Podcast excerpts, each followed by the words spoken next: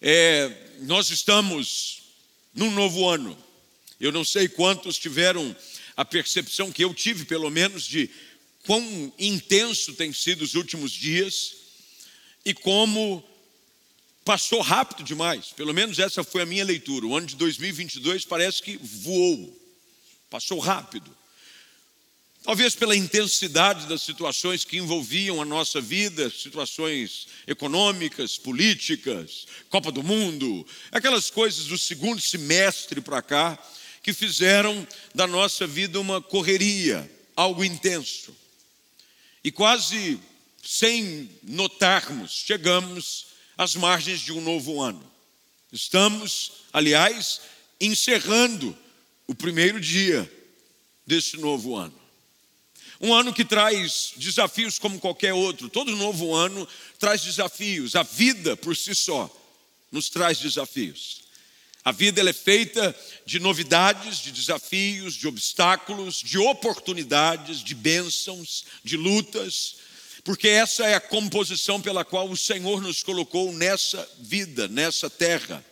Nós estamos aqui para cumprir um propósito e essas fases, esses momentos que nós podemos chamar que são sazonais, são mudanças de estação.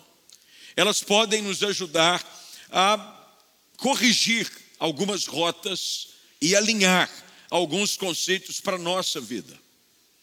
Era exatamente isso que estava acontecendo nesse momento com o povo de Israel.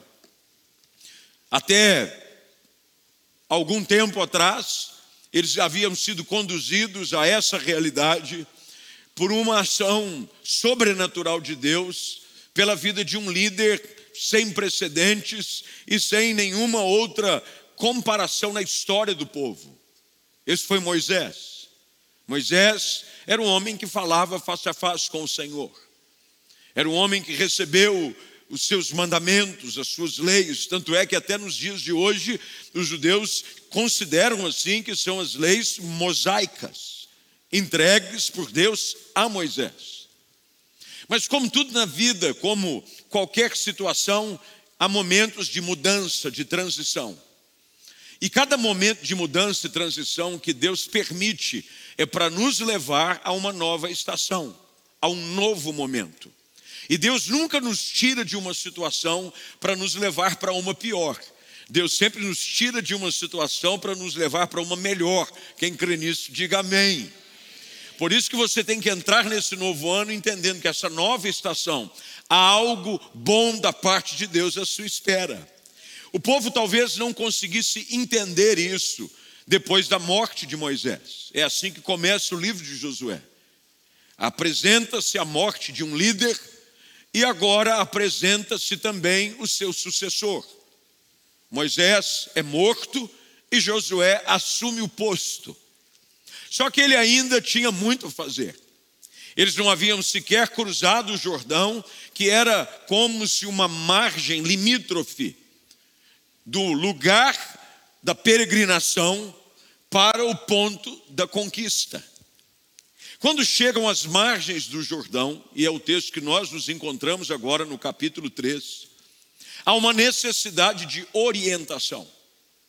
E é sobre isso que eu quero falar hoje à noite, para você que está aqui, para você que está nos acompanhando ao vivo, online em algum lugar a necessidade de recebermos orientações através do Senhor pela Sua palavra, para que possamos entrar nesse novo tempo que Deus tem para nós. É importante que nós entendamos que Deus não apenas quer apontar o caminho, Deus é um Deus de detalhes, Ele também quer nos orientar sobre os passos dessa jornada. Nós sabemos que entramos nesse novo ano, nós já temos essa direção apontada de Deus. Mas se você parou e prestou atenção na leitura, eu espero que o tenha feito, você vai ver de que a palavra de Deus aos sacerdotes, aqueles que são os anciãos, é sobre o alerta que eles precisavam ter de que eles seriam conduzidos por um caminho que antes eles não haviam passado. Eu não sei você, mas eu nunca vivi o ano de 2023. Nenhum de nós viveu. Nós estamos entrando agora num ano desconhecido para nós. Nós não sabemos o que nos espera amanhã, em uma semana, janeiro, fevereiro e o restante dos meses que compõem um ano. Por isso é importante que nós sejamos orientados e dirigidos pela palavra do Senhor e pela voz do seu Espírito. É exatamente sobre isso que Deus está tratando com Josué. Josué tinha essa responsabilidade da figura do líder, mas Deus estava deixando claro a ele e toda a sua liderança de que quem apontaria a direção, quem daria os detalhes de como as coisas aconteceriam, seria o próprio Deus.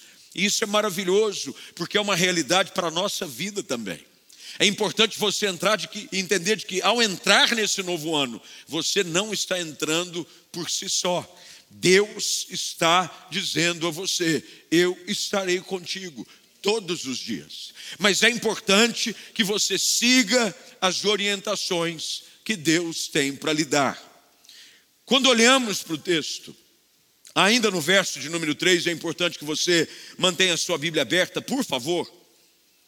Quando Deus vai agora falando com o povo, no verso de número 13, ele diz que eles ouviram a voz do Senhor, os líderes, e deram a seguinte ordem ao povo: quando virem a arca da aliança do Senhor, o seu Deus, sendo carregada pelos sacerdotes e levitas, grife isso na sua Bíblia, saiam de suas posições e sigam a arca saiam de suas posições e sigam quem? A arca. Para quem não sabe, tem muita gente aqui que é conhecedor das Escrituras, conhece simbologia bíblica, sabe muito bem de que a arca era representação da presença de Deus no meio do povo.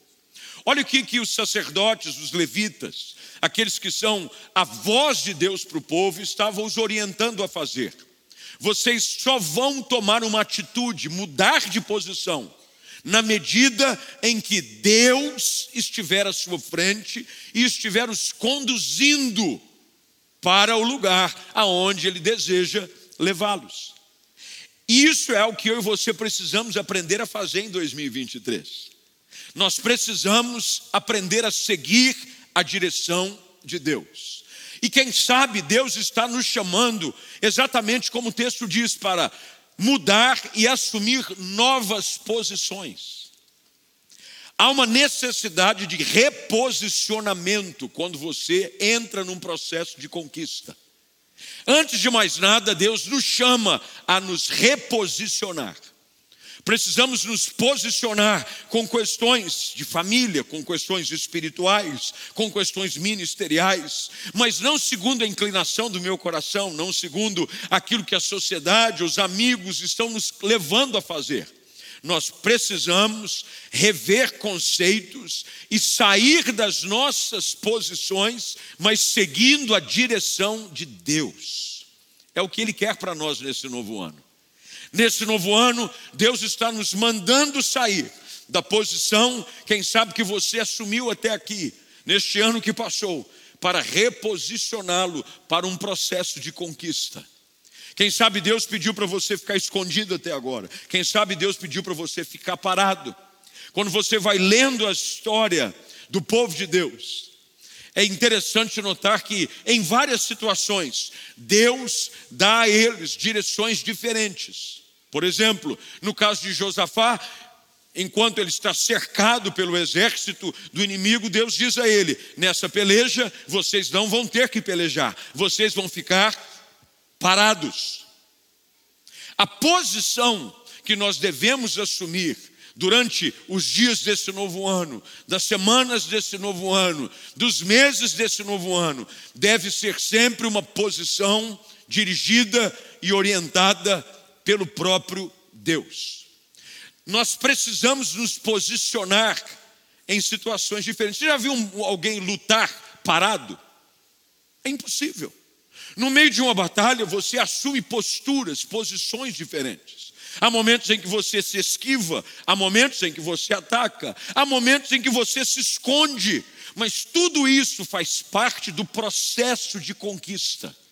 Mas cada uma dessas posições não devem ser tomadas pela nossa própria estratégia, pelo nosso próprio raciocínio, devem ser dirigidas pelo próprio Deus. Quando olhamos aqui e lemos o capítulo 3 do livro de Josué, você vai notar, e depois faça esse exercício em casa, de que a palavra arca, que representa a presença de Deus, é citada sete vezes no capítulo. Sete. E nós sabemos muito bem que o número sete nas Escrituras significa o quê? Perfeição, inteireza.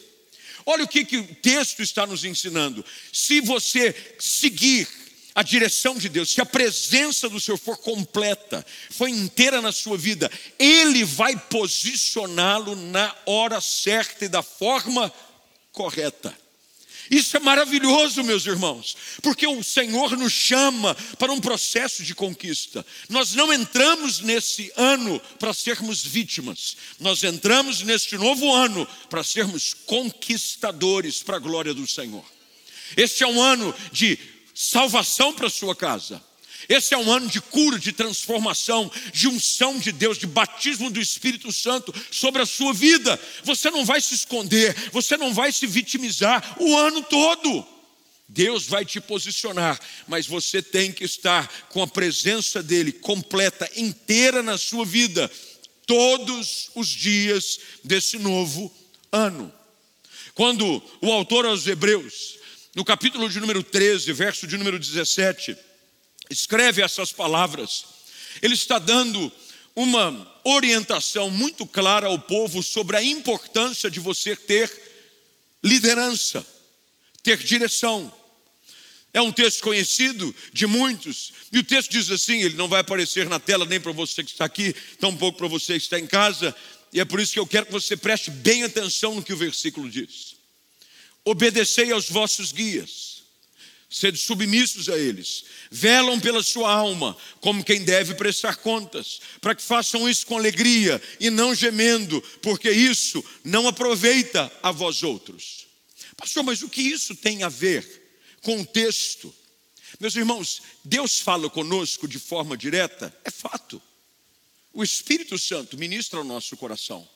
Mas dentro da estrutura organizacional que o Senhor estabelece, e não é só nos nossos dias, é desde o início, como o nascimento de uma nação, que era a nação de Israel, Deus estabelece algumas pessoas que são arautos de Deus, para ajudar o povo a compreender a direção clara que ele tem para as suas vidas. Hoje esse papel é desenvolvido pela igreja. A igreja é um lugar de proclamação da verdade. É por isso que nós chamamos as pessoas a virem, a virem aos cultos, a estarem reunidos, não apenas para adorarmos juntos, mas este é um lugar também onde a palavra de Deus é anunciada. Nós não queremos que ninguém ouça aquilo que um ou outro tem a dizer do seu próprio coração humano nós estamos aqui para juntos, diante da palavra de Deus, buscarmos a direção para um posicionamento de conquista, de vitória, de posse para essa realidade que estamos vivendo.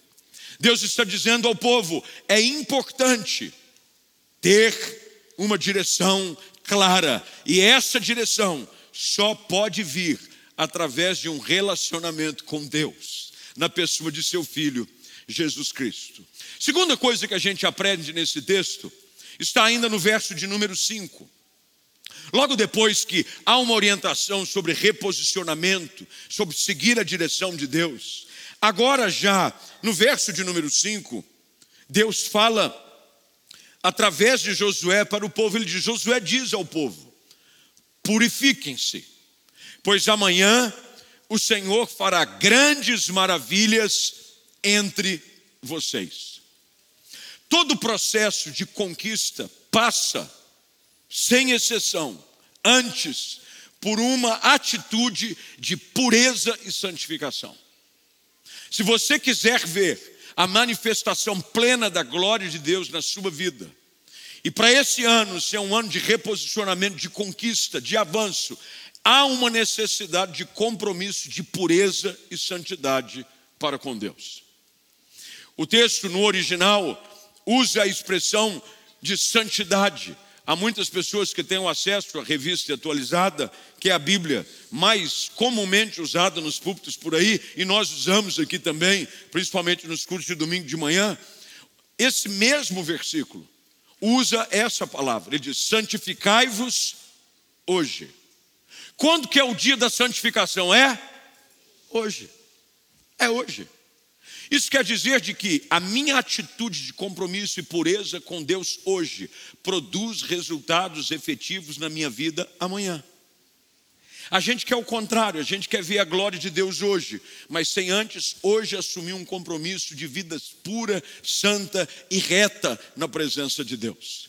Para esse novo ano, para esse ano de 2023, nos levar a viver esse processo de conquista, de possuir, entrar no lugar onde Deus tem para nós, é necessário que haja uma decisão de nossa parte, como indivíduos, como família, como igreja, de andarmos em santidade para com Deus. Preparar o nosso coração, sermos sinceros e dizer: Senhor, vê se em mim, como o salmista orou, algum caminho mau é aquela oração sincera, em que você não tenta esconder nada de Deus, até porque de Deus você não consegue esconder nada. Os olhos do Senhor estão sobre toda a terra, mas Ele está à procura daqueles cujo coração é totalmente dele. É dizer, Senhor, olha para mim, há algo na minha vida, transparente, com as suas guardas baixas, sem nenhuma defesa, sem tentar se justificar e dizer: Senhor, olha para a minha vida, nesse novo ano de 2023, eu quero viver uma vida de pureza, de santidade. Nada na minha vida que seja condenado pelo Senhor, pela tua palavra. Eu quero presente na minha vida, no meu casamento, nos meus negócios. Senhor, eu quero viver uma vida de pureza. Por quê? Porque eu quero ver as tuas maravilhas sobre a minha casa, sobre a minha vida. Eu quero ver as tuas maravilhas, é promessa de Deus, meus irmãos. O que Deus pede de nós não é alianças insensatas. O que Deus pede de nós é um coração santo, puro e reto na Sua presença. E a promessa do Senhor para aqueles que assim o fazem continua sendo essa: Deus faz grandes maravilhas no nosso meio. Nós precisamos, assim como nesse texto, assumir uma postura de adotar um estilo de pureza e santidade com o Senhor. E a pureza e santidade, o caminho para a pureza e santidade é apontado pelo Espírito Santo, ao revelar-nos a Sua palavra. Não é fazer o que um quer que você quer que faça, ou deixar de fazer algo que o outro quer que você deixe de fazer, mas é estar com os ouvidos sensíveis à voz de Deus, com o coração aberto à instrução que vem pela Sua palavra para que se houver alguma coisa no nosso coração, na nossa vida, com a prática das nossas mãos, com o vocabulário que ocupa os nossos lábios, com o caminho que percorre os nossos pés, que não é condizente com aquilo que Deus se agrada, que seja totalmente abandonado para a glória de Jesus. A orientação é essa: purifiquem-se é interessante notar que, dentro do, do ritual judaico, a purificação era um ato sempre que precedia, principalmente, a alimentação. Ou um ato de precedia a adoração, a entrada no templo. É interessante, é, às vezes que eu já estive em Israel, estive no, no derredor daquilo que era o antigo templo, que hoje é o lugar da esplanada, Há um lugar é, de arqueólogos que acham antigos achados, é interessante você caminhar por ali, é chamado de David Center, centro de Davi, mas não tem nada a ver com Davi, o rei é um, um estudioso, é um arqueólogo que levantou os recursos necessários para fazer a escavação ao redor daquele sítio arqueológico. E é interessante você caminhar não é muito grande o espaço, porque é importante você lembrar de que a cidade de Jerusalém foi dezenas de vezes destruída e reconstruída. Então, o, o, o local do piso, na altura de onde era no tempo de Jesus, no tempo do antigo templo, está sete, oito metros abaixo do que hoje é a cidade de Jerusalém. Então você desce alguns degraus e chega nesse espaço ao redor do antigo templo, aonde haviam estes locais de purificação. Isso quer dizer que as pessoas vinham, vinham das suas caravanas, vinham das suas cidades, trazendo seus animais para serem ofertados como sacrifício ao Senhor. Esse era o hábito do judaísmo. Eles o faziam assim, haviam também os lugares para quem não tinha como trazer um animal, comprar um animal sem nenhum defeito para sacrificar ao Senhor, mas antes de subirem as escadas para o lugar do pátio do templo, eles tinham que descer a essas grandes piscinas de purificação. Os mais abastados conseguiam pagar por uma piscina com uma água mais limpinha.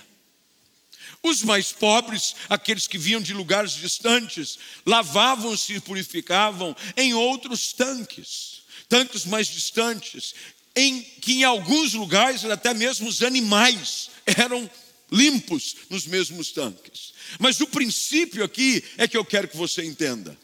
Antes de entrar no lugar da glória de Deus, da manifestação da glória, porque o lugar do templo era o lugar onde estava o quê?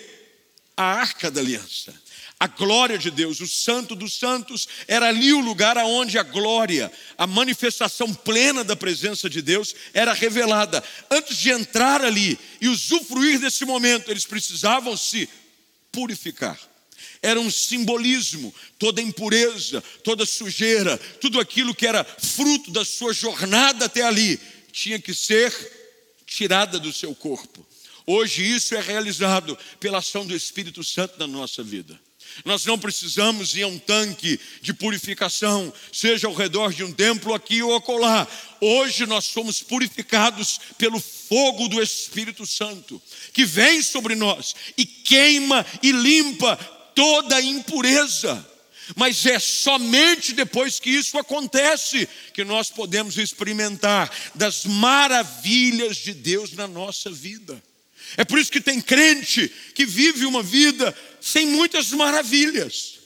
A vida espiritual dele é uma vida rasa. Você vai falar para ele: como é que está a sua vida espiritual? Ah, e aí, como é que está a sua vida com Deus? Ah, estamos aí, né? Na bênção, glória. Mas e aí, você não, não ouve Deus falar com você? Você não sente a presença de Deus? Você não vê sinais, prodígios, maravilhas? Você não vê Deus agindo? Ele, não, porque você vê. Meus irmãos, quanto mais pureza, quanto mais santidade, quanto mais intimidade com Deus, mais das maravilhas do Senhor você vai experimentar. É isso que Deus está dizendo ao povo: purifiquem-se hoje, porque amanhã, olha o que o texto diz: o Senhor fará grandes maravilhas entre vocês. Amanhã, para quem não sabe, nós estamos começando os nossos 21 dias de jejum e oração. Amanhã começa. Come hoje, irmão. Hoje você vai, encosta a barriga no fogão e ó, chega junto. Come. Termina de desfiar o peru, comer lá o chester, o leitão, sei lá o que é que sobrou na sua casa. Vai para cima hoje, porque amanhã começa um tempo de consagração. Nós estamos chamando a igreja, porque nós queremos ver testemunhos poderosos entre nós. Nós estamos chamando você, vai se purificar, vai buscar Deus, mete a cara na palavra, gasta um tempo de oração, jejua, consagra, porque o Senhor vai fazer grandes maravilhas na sua vida. Terceiro lugar, para a gente caminhar para o fim, eu disse que ia acabar mais cedo, mas não aguento. Terceiro lugar, já agora no verso 12 em diante, porque o Senhor promete algo a Josué. Voltando agora ao verso 7, vamos alguns versículos antes. O Senhor diz a Josué: Hoje começarei a fazer de você um grande líder. Olha que coisa interessante. Há um dia determinado onde Deus começa a mudar a realidade da nossa história. E você tem que crer que este novo ano vai ser um ano em que Deus começa a mudar a realidade da sua história. Quando você segue a direção de Deus, quando você busca consagração, pureza, santidade, Deus entende que chegou enfim o momento de Ele mudar a sua realidade. Aí então, preste bem atenção, Deus nunca muda a nossa realidade sem afetar aqueles que estão ao nosso redor também. Deus nos faz uma bênção para abençoarmos e influenciarmos quem está perto da gente. Olha o que chega no verso de número 9: Josué diz aos israelitas: aproximem-se e ouçam o que o Senhor Deus diz. Você nunca vai ter nada de Deus para dizer para os outros, sem antes Deus falar com você primeiro. É por isso que tem gente que abre a boca, não sai nada. Vaso seco, vazio. Você primeiro se enche, de graça recebestes, de graça dai. Aquilo que ouvirdes e recebestes, isso anunciai a outros. José primeiro recebe de Deus e agora ele chama o povo. Meu irmão, nós fomos chamados nesse novo ano não só para estarmos cheios de Deus, vivendo a plenitude de Deus, vendo Deus fazer grandes maravilhas na nossa vida, mas também para sermos proclamadores de um avivamento, de um tempo novo de Deus, para o lugar aonde Ele nos colocou. Deus chama Josué. Josué agora chama o povo. Ele diz: aproximem-se, ouçam, verso 10: Hoje vocês saberão que o Deus vivo está entre vocês ele certamente expulsará. E ele coloca a lista dos povos que habitavam a terra: cananeus, hititas, heveus, ferezeus, gigazeus, amorreus, jebuseus. Ele tirará todos diante de vocês. Vejam a arca da aliança, que pertence ao soberano de toda a terra, os conduzirá. E aqui Josué está ajudando o povo a entender algo que eu e você precisamos entender também. Nós precisamos estar atentos à instrução de Deus durante todos os dias desse novo ano. Porque normalmente começa o ano, você diz, agora vai. Vou começar um ano, vou, vou começar firme. Vou para a igreja. Primeiro domingo, estou lá. Estou viajando, mas estou online. Não vou, agora vou firmar. Você firma janeiro, Janeiro você está lendo a Bíblia, faz os 21 dias de jejum, termina o jejum, você diz: já foi, jejum esse ano já era. Fiz minha parte, não jejum mais. Lê a Bíblia, não, já li. Não lê mais. E você para de receber orientação de Deus. Eu não sei quantos já tiveram essa experiência, ela se transformou em algo quase que do cotidiano da vida da maioria das pessoas que tem acesso a um celular, um smartphone é que tem aquele aplicativo que te ajuda a chegar em alguns lugares. Talvez o mais usado dele seja o Waze. A minha esposa, ela tem uma dificuldade com o Waze. Não sei quantas irmãs mais têm esse problema, os maridos aqui presentes, eh, digam amém. Mas, por exemplo, eu, se ela está dirigindo, ela põe o Waze no carro. Eu ligo para ela, enquanto ela está tentando chegar num lugar. Meus irmãos, não posso falar agora. Mas por que não posso falar agora? Liga depois, liga, ela desliga na minha cara. Eu insisto, falei, o que está acontecendo? Não, não posso falar agora, não posso falar agora. Por quê? Eu estou no Waze, estou tentando chegar num lugar. Você está me atrapalhando, você está tirando a minha atenção de uma orientação que vem através de uma voz e de uma direção para chegar no lugar aonde eu quero eu vou me perder. Falei, tá bom, na hora que você chegar, me liga. Mas o que, que ela nos ensina? Essa ilustração nos ensina é que essa realidade está presente na nossa vida também. Nós saímos e definimos. Quando você pega o seu aparelho, você diz: Quero chegar a lugar tal. Aí te diz a distância, te diz o tempo estimado de chegada e te diz o percurso. Aí ele vai dizendo: 500 metros, mantenha a direita. O desespero tá é quando você está chegando nos 500 metros, toca o telefone. É verdade ou não é? Você fala, e agora? Aí você passa a sair, recalcular a rota. Você fica, é o que acontece com a minha esposa. Mas é exatamente o que acontece às vezes conosco. Deus nos aponta o caminho, Deus estabelece uma rota, mas Ele quer que você não se distraia, não atenda nenhuma ligação que vá te distrair, te fazer perder-se no meio do caminho. Às vezes nós saímos daqui, Deus falando conosco agora. Eis, meu filho, que eu tenho grandes coisas para a sua vida nesse novo ano. Deus vai te levar a lugares de bênção, de conquista. Eu vou te usar para a minha glória. Aí você sai daqui, vamos, Jesus, no meio do caminho.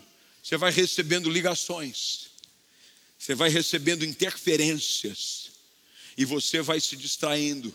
E quando menos você percebe, você está perdido. O que Deus está dizendo aqui ao povo através de Josué é de que eles precisavam ser conduzidos. Eu vou conduzir você. Deus não somente vai apontar o caminho, a palavra de Deus diz que Ele toma-nos pela mão e nos conduz. Isso quer dizer que você vai ter que andar com Deus todo dia. Senhor, eu não quero perder um dia sequer da direção que vem através da Sua palavra. Fala comigo, Senhor, todos os dias, porque, meus irmãos, eu conheço gente, e esse foi o erro da geração anterior. Ficou 40 anos num deserto, porque permitiu com que outras vozes ocupassem espaço no seu coração. Você mora no deserto, perde tempo, vê a vida passar e nada acontece. Quarto e último lugar para a gente terminar. No verso 14 em diante, agora, a Bíblia diz que finalmente o povo deixa o acampamento para atravessar o Jordão.